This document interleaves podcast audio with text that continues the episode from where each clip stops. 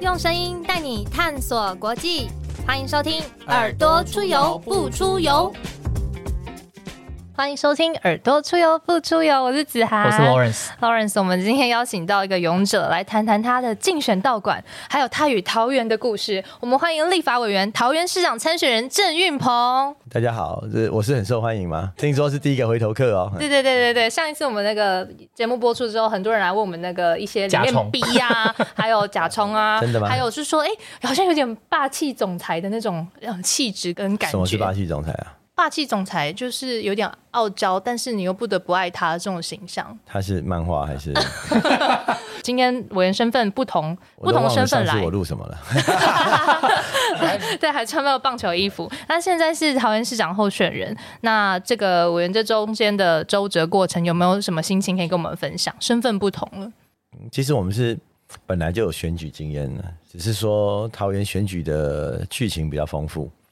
在过去二三十年来，呃，没有那么丰富过这样，所以这个我我自己必须要，呃，又要当候选人跑行程，然后又要赶快提振士气，然后又要把整个选举的这些包含主轴啦、识别系统啦、一些后面的活动都要重新来一遍，就是一人多工，是有有点有点超到了，有点超到，对。但心情上会觉得差异很大吗？还是本来就已经在选举的节奏，所以觉得还好？心情，我觉得我没什么差别嘞，哦，但是的确之前的一段时间跟着志坚，他比较委屈，我有感受到他的压力，所以我完全可以理解，说他选择自己把这个这个压力背起来，然后他去争取自己的权益，这一点我佩服，但是我很明显感受到压力，所以我现在体重大概这二十年来最低的一次。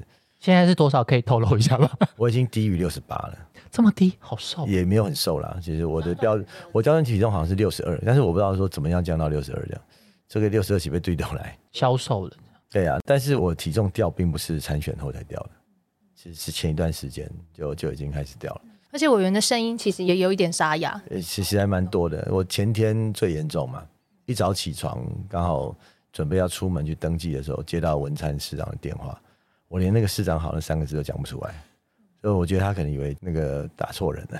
他说：“哎，怎么没声音？”那很多支持者都有送委员很多的那个保养品。有啊，市长也有送我啊。对，我有看到，就是很多不同的中医、真的什么都来了，对，什么都来，感谢大家。也有网友问说，委员的儿子很帅，上一集也有提到这件事情，有没有考虑找他当儿童青年发言人？我就知道儿子帅啊，基因基因的因。那要不要当那个隐藏发言人？反而是。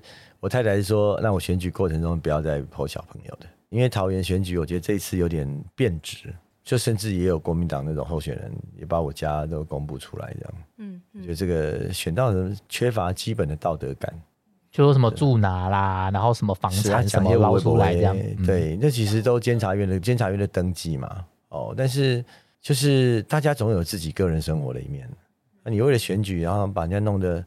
好像别人都是邪门歪道这样子，包含国民党的候选人，我觉得是 但双计双干，你干我必要，我也不会去公布你家在哪里啊。有些还很多很多国民党一堆还有违建呢，对啊。但是这个是市政治理的项目，对。但是我觉得国民党在这一次为了桃园不择手段。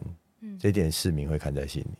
嗯，那委员这次的竞选看板，我们受到很大大家的关注。像你拿那个大锤子的姿势，大家印象深刻。为什么是要拿锤子啊？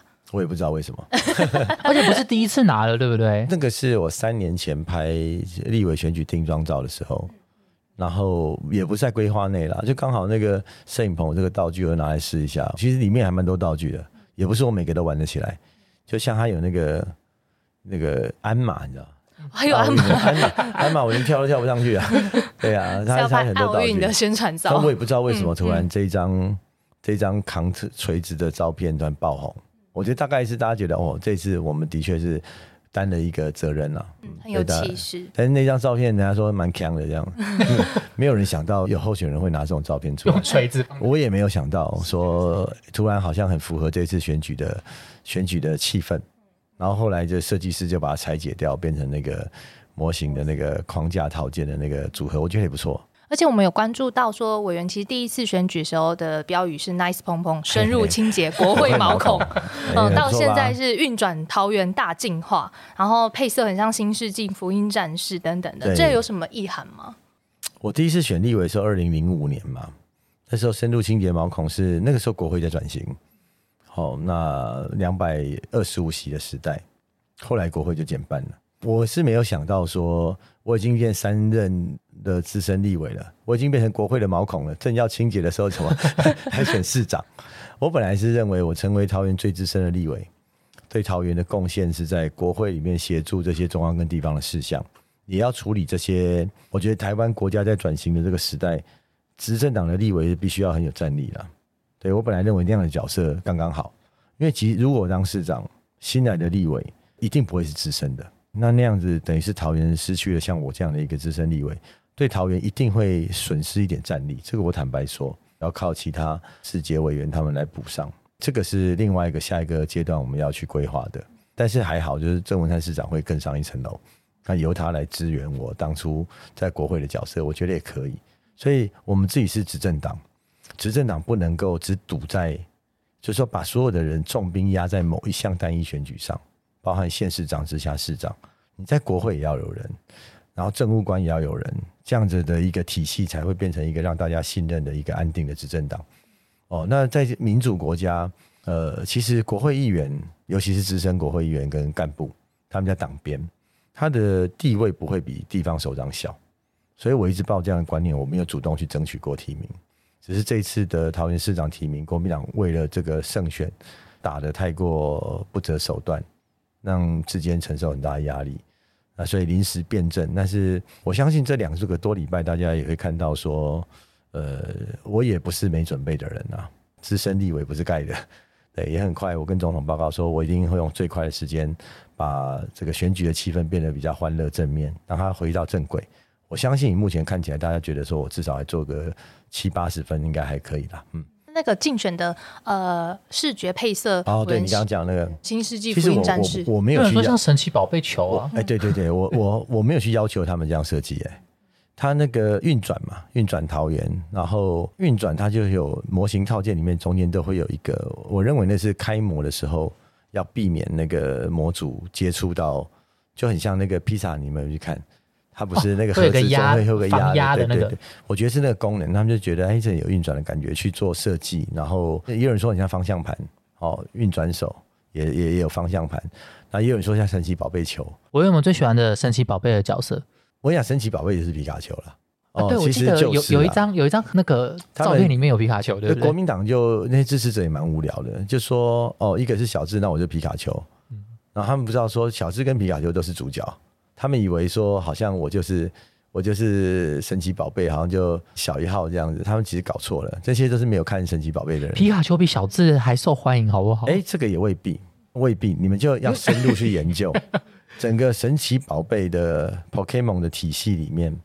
我们喜欢看皮卡丘，嗯，你知道在美国最红的角色是什么吗？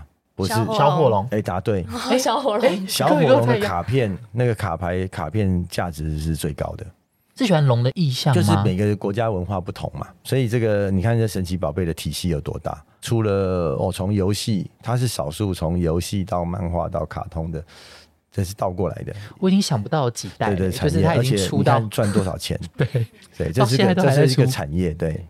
我原很喜欢动画动漫，那有没有哪一部动漫的这个作品是印象你最深的？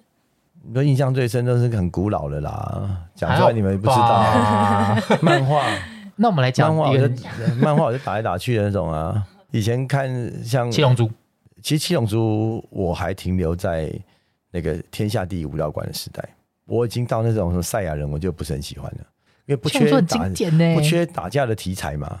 啊，以前那个悟空小时候很可爱啊，我觉得有幽默感，很像以前的那个怪博士与机器娃娃。完了，这个是什么？对不对？我没看过。你们叫丁小雨，说你就知道了。戴眼镜的我知道，这个我听过，但是没有看过。叫阿拉蕾，我我是停留在那个时代，就是就是真的要打，我会看那种刃牙就好了，刃牙你们知道吗？嗯，我 你不这样说，溃难鼠啊，换溃难鼠就好了。所以很红的我知道，但是未必我们都喜欢。嗯，所以就是他们说啊，这个很宅，很宅也是真的啦。但是宅每个人都不一样的嗜好，像日本在讲御宅族的时候，大概二十多年前开始有这个名词，铁道迷是一个分类，然后 A C G 分别这样子，有很多不同的。对，那所以所以其实这现在已经变成生活之一。你去看现在的学生，其实他们 cosplay 的比例比我想象中还高诶，而且他们觉得很正常这样子。而且一年比一年这个参加者更像赖多。品瑜，他跟我说他做那个道具服价值几十万呢，吓死我了。好可怕。对，这就是一个世代嘛。然后台湾也有做道具的功力，对，所以我觉得这个我很认真的把它当做一个生活的嗜好跟产业来看。对啊，我就记得前阵子《咒术回战》的那个票房超高的，超多学生在看哦那个真爱了哈，这是真爱的。对 对对对对，那个是真爱，那我有看。打来打去，嗯，那就是运转桃园大进化对。我就觉得这个一路以来，还有呃，是要点满什么样的经验值才可以进化？其实进化就表示你本来就已经改变很多了，这是郑文灿市长的两任的经验值。在进化就表示说这个时代还没有结束，你应该再延续下去。对，那你如果倒过来走就要退化嘛。对，所以某种程度、相当程度上，你要延续郑文灿市长的在任内的建设。以前在郑市长上任的时候，机场捷运是盖好了，国民党时代是盖好，这个必须要讲，但是不会通车。拖了很久了。他盖了五年，然后在那边停摆五年这样子，每天叽叽叫通不了车。那郑市长刚上任的时候，呃，一年多，他也就放着嘛，就是每天在跟那个城堡上顽童告来告去，就大家国民党就是那种那个温吞嘛，好，不要讲迂腐了，温吞，就让人家告我就怕，然后大家撸来撸去搞不定，问题没有解决。然，后后来是到我们上任，我在第九届立委上任，开始民进党在桃园有立委了，我们才去重兵压了三个立委在交通委员会，包含我，然后慢慢跟交通部协调，由部长带团去德国跟他们谈，跟西门子谈说这一条怎么处理，到现在过了两年多才通车，现在已经通车五六年了。他们前几天遇到机场捷运公司董事长刘坤一，他跟我说，他们连那个机捷的那个附设幼稚园毕业都已经第三届了。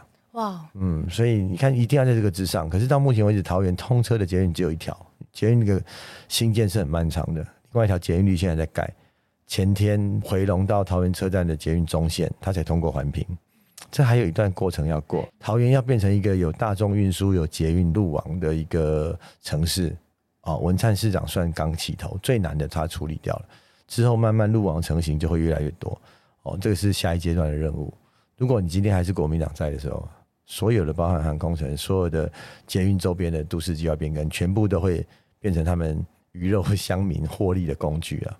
我觉得桃园市民感感受很深。我们知道说这样子进化的过程，其实大家有目共睹。但是遇到选举的时候，很多原本的事实都不可能被遮盖了，或者是说有人觉得，如果我们把每一次的选举都当成是一场大型的公民课，我人觉得这次的课程当中，你觉得看到了哪些重点，是我们值得去好好的呃关注的？每一次选举其实差不多了，我也不觉得哪一次选举就特别的没有没有厮杀啦。但是你的手段大家要很清楚。对国民党对桃园的重视，有时候我们选举不能看我想怎么样，每个人提名都嘛想赢，你要看对手怎么认知。桃园做的好不好，你从国民党的提名就知道，我们给国民党非常大的压力。到现在还有很多那种名嘴在评论说，啊，桃园蓝大于绿啦，民进党这次的提名又做了一根波折，一定很难选。错了，桃园现在没有蓝大于的问题，我讲很久了，只是他们都还掉在以前的状况，是因为他们就不求甚解，或者他本身就支持国民党，所以才会去凹自己的解释。就郑文灿市长在二零一八年的时候，他在最逆风的状况，他跟林佑昌林之间是在北台湾，民进党大逆风，他们还连任哦。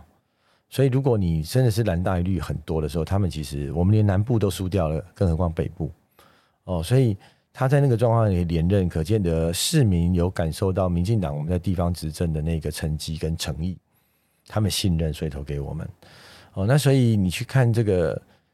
国民党他怎么做呢？如果他还是蓝大于绿，他们后来就讲说，只要不是郑文灿，国民党一定赢了。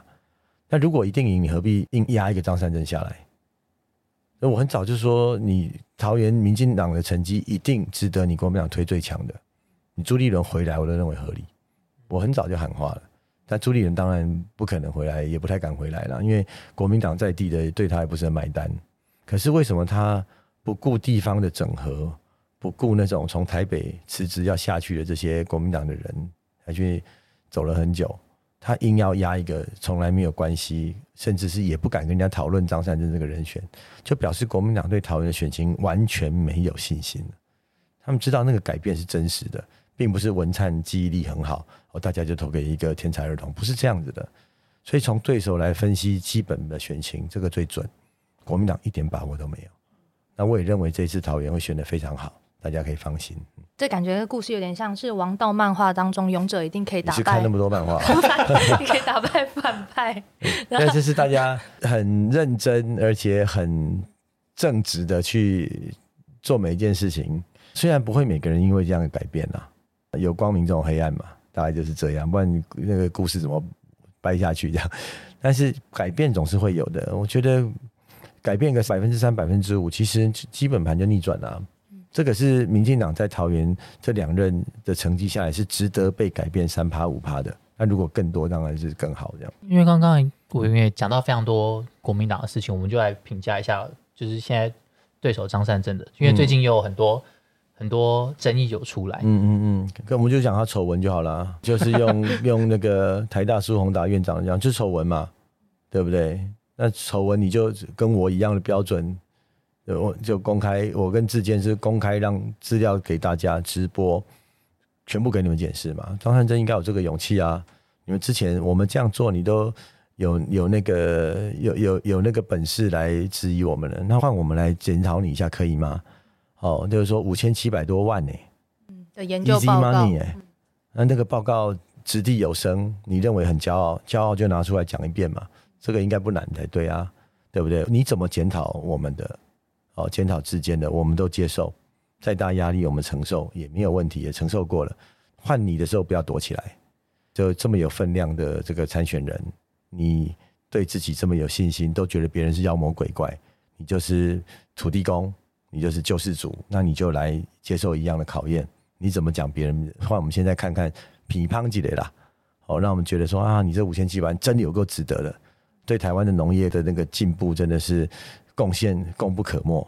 哦，那他如果不敢出来，其实是他毁了宏基的招牌。宏基这么大的企业，全世界都有经销点，这么大的品牌，人家根本不需要用这种复制贴上的方法来赚钱。所以那个张善政副总。哦，计划主持人，你出来说明一下，你把整个计划就讲一遍给我们听嘛？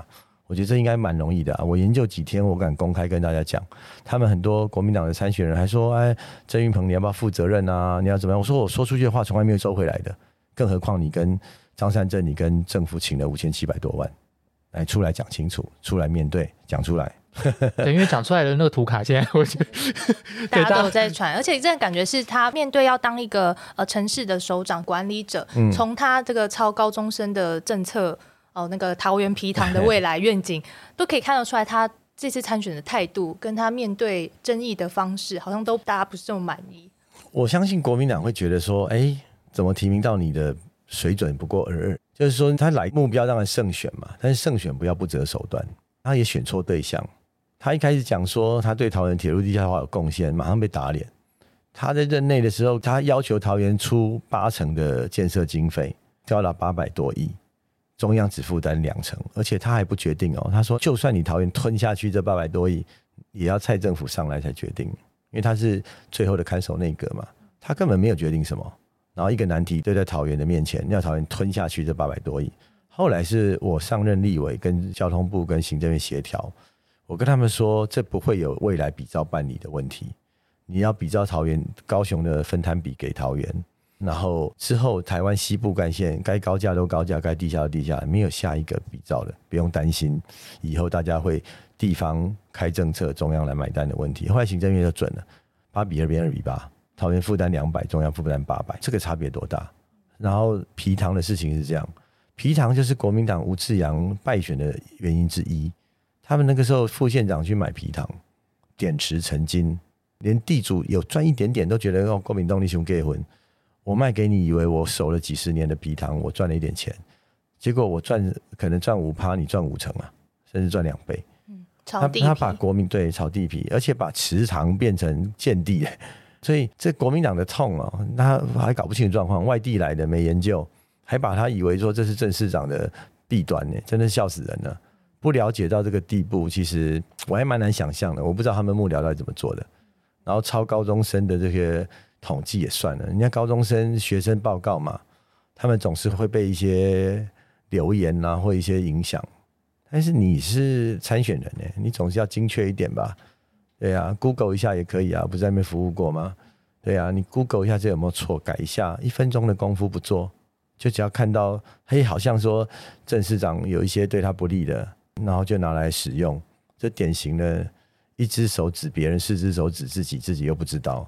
皮糖就是国民党最大的弊端了、土地弊端，当笑话在看的，你拿来质疑郑文灿，真是笑死人了。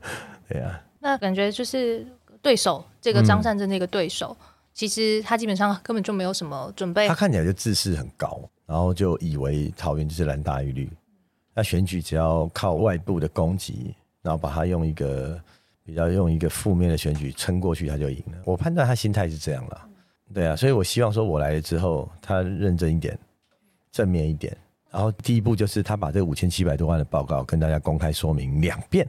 我们我跟志坚也这样说明两遍，他是公开说明，因为第一次一定会被质疑嘛，这很正常。第二次再来看他有没有这个勇气跟自信。我也想问委员，就是说，其实城市进化，你刚刚讲桃园运转大进化的过程当中，嗯嗯，管理者其实也是包含委员本人，其实一路走来，会觉得整个政治路来讲，有没有变得其实更强大了？就是有种升级二转了可。以二转啊、三转啊，超进化。二转三转什么意思啊？哦，就是是你从一级点点一些技能你们可以、用比较简单的，像验值到九十九级，鲁夫的那种二档三档这样。哦，二档有点类似那种我感觉看你们。这每天在玩手游而已。诶、应该怎么讲呢？市民的气势跟市民的感受很清楚。哦，那选举我是最晚被提名的候选人，可是我觉得以接触到的这个支持者来说，他们可能是支持文灿，爱屋及乌，认为民进党应该执政，继续在这里服务。我觉得这个是有，但是你可以看到我们整个候选人团体议员气势是马上就回来了。如果你执政没有底气啊，你不会让人家觉得说每一个行政区，甚至是每一个年龄层都有被照顾到。哦，你很难在这个状况之下恢复元气，恢复的那么快。我觉得我我是蛮有信心的。对啊，因为其实也马上看到第一支箭、第二支箭，马上就很快速就公推得出来立儿童乐。园嘛，然后这个乐活村哦，老人家应该有一个地方去，加上桃园人口成长，老人家一定会变多，让他们年轻人不用担心，安心就业这样子，小朋友有地方去，老人家有安心的那个，然后的一个环境，那未必要住在一起，你可以从双北来看他们，外县市我们也欢迎。那第三个第三支箭就是我会在桃园捷运的周边做一个自媒体的育成中心，所以以后你们 p a r k e 来桃园路，提供一条龙的服务，这样 也有看到委员提到桃园梦，其实就也是有一个更进化的那种感觉。哦，还好不是宝可梦这样。可以啊，桃园也可以办宝可梦的。是也很多网友会问说，桃园可以跟东京台场一样有钢弹吗？对啊对，那个钢弹超大的蛮意，外的，就是说一开始宣布我参选的时候，其实我坦白说相对低迷，结果脸书上很欢乐，他们说啊，郑玉鹏选市长，桃园变那个钢那个。郑运鹏选市长，机场变台场；郑运鹏选桃园，然后桃园变成秋叶原这样。嗯，还有押韵，很 还有押韵，他们也有很多，我觉得是有点为难的期待了。一比一的钢弹，他们以为都不用著作权哦。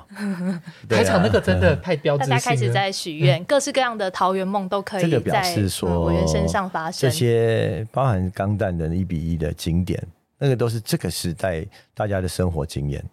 也很多人是会为了这个去日本哦，对，全世界哦，还不是有桃园，所以它就是一个产业，它就是大家会花钱去的地方。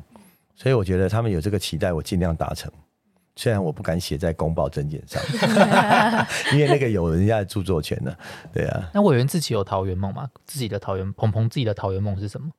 这是一个适合大家发展自己的技能的地方。那因为我看像过去几年跟我合作很久的这个即将成真火舞团，他们虽然是纸风车他们那个呃巡回的文化艺术卡车的团体之一，可是，在几年前，他们是一个找不到表演场合的的一个达人特技团，然后这样讲，就他们玩火的这个表演火舞哈，世界唯一团，个人的有，团体的没有。那他们会变室内不大不敢让他演，因为有一些消防的法规。户外大家又怕说影响到场地，因为没有潜力嘛。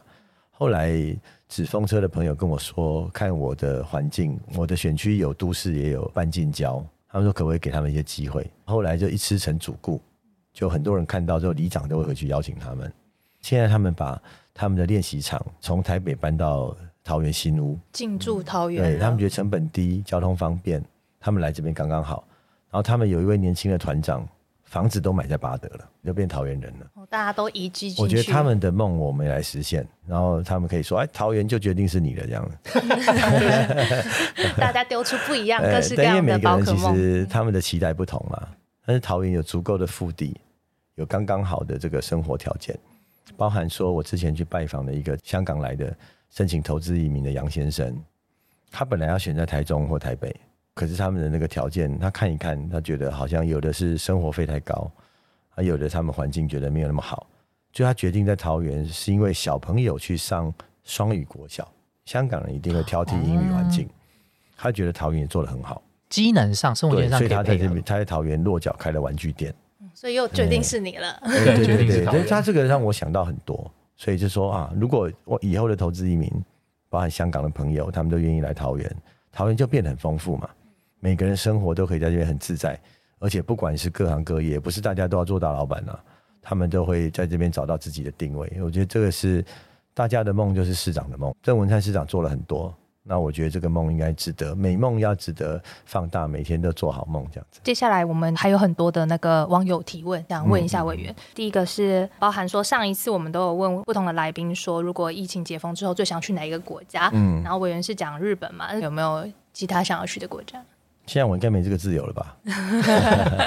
没有，选完以后拜访姐妹市了。嗯，拜访姐妹市，拜访。但是我在想想看，有哪一些值得结交的姐妹市，要发挥下一代的桃园，我们的合作需要，再想想看。然后还有呃网友会问说，就是有看到委员的提名记者会，就是市长参选的提名记者会，有看出你跟蔡主席、蔡总统有绝佳的默契。嗯，你有没有觉得可以比拟你跟蔡主席用什么漫画人物的关系？你说用什么漫画来比喻？讲真的，这个是我很少数回答，要想我怎么样想不出答案的人。我们挑战成功。我觉得这不好比喻，你知道吗？譬如说，哎，是不是像那个？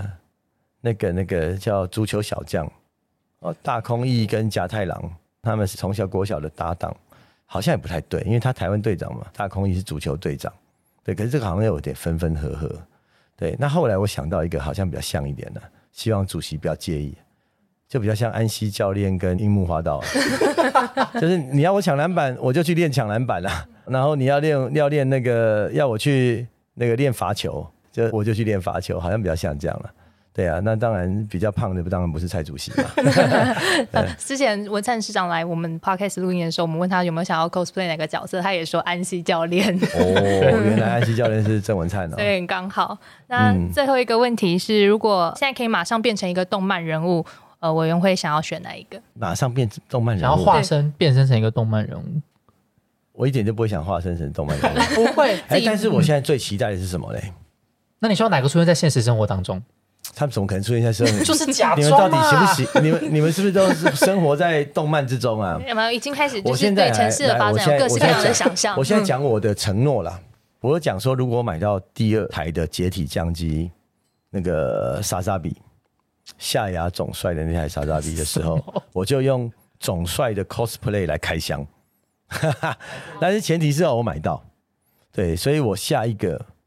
要可能要办的就是要实现这个承诺。莎莎比送到的时候，我就穿那个夏牙总帅的这个这个 cosplay 的服装来开箱。即使我是市长身份，我都开箱给大家看。不可以选上就开箱给大家看。因为不是那台还没出，我怎么选上就开箱？对呀，我上一次开箱是解体降机的第一代，就是那个牛刚，那个时候也在立委刚选完就开箱了。那这一次差不多，他出的大概十二月份，如果还没有延期的话，我觉得大家可以期待那个桃园市长开箱莎莎比穿那个夏亚总帅的衣服。谢谢委员，今天到耳朵出游不出油。嗯，还有没有最后什么来呼吁一下那个桃园市民朋友们？你像我看到委员有那个勇者号出任务，那个小朋友超级多，我看都超想去玩的，是一个呃儿童的马戏团游乐园。这个礼拜因为台风有一些变化，所以会延一周，这个比较不好意思。但是我要跟桃园市民朋友们讲，呃，未来三个月，那这场选举，我希望大家快乐选举。也享受在这个选举的气氛之中，对那个国民叔叔桃园勇者郑云鹏会带给大家一个很开心、很正面、很欢乐的选举，对，让桃园觉得说啊，这就是我要的桃园，就决定是你了，就决定是你了。今天再次谢谢云鹏叔叔、鹏叔叔、国民叔叔来到我们的节目，好，谢谢大家，谢谢大家。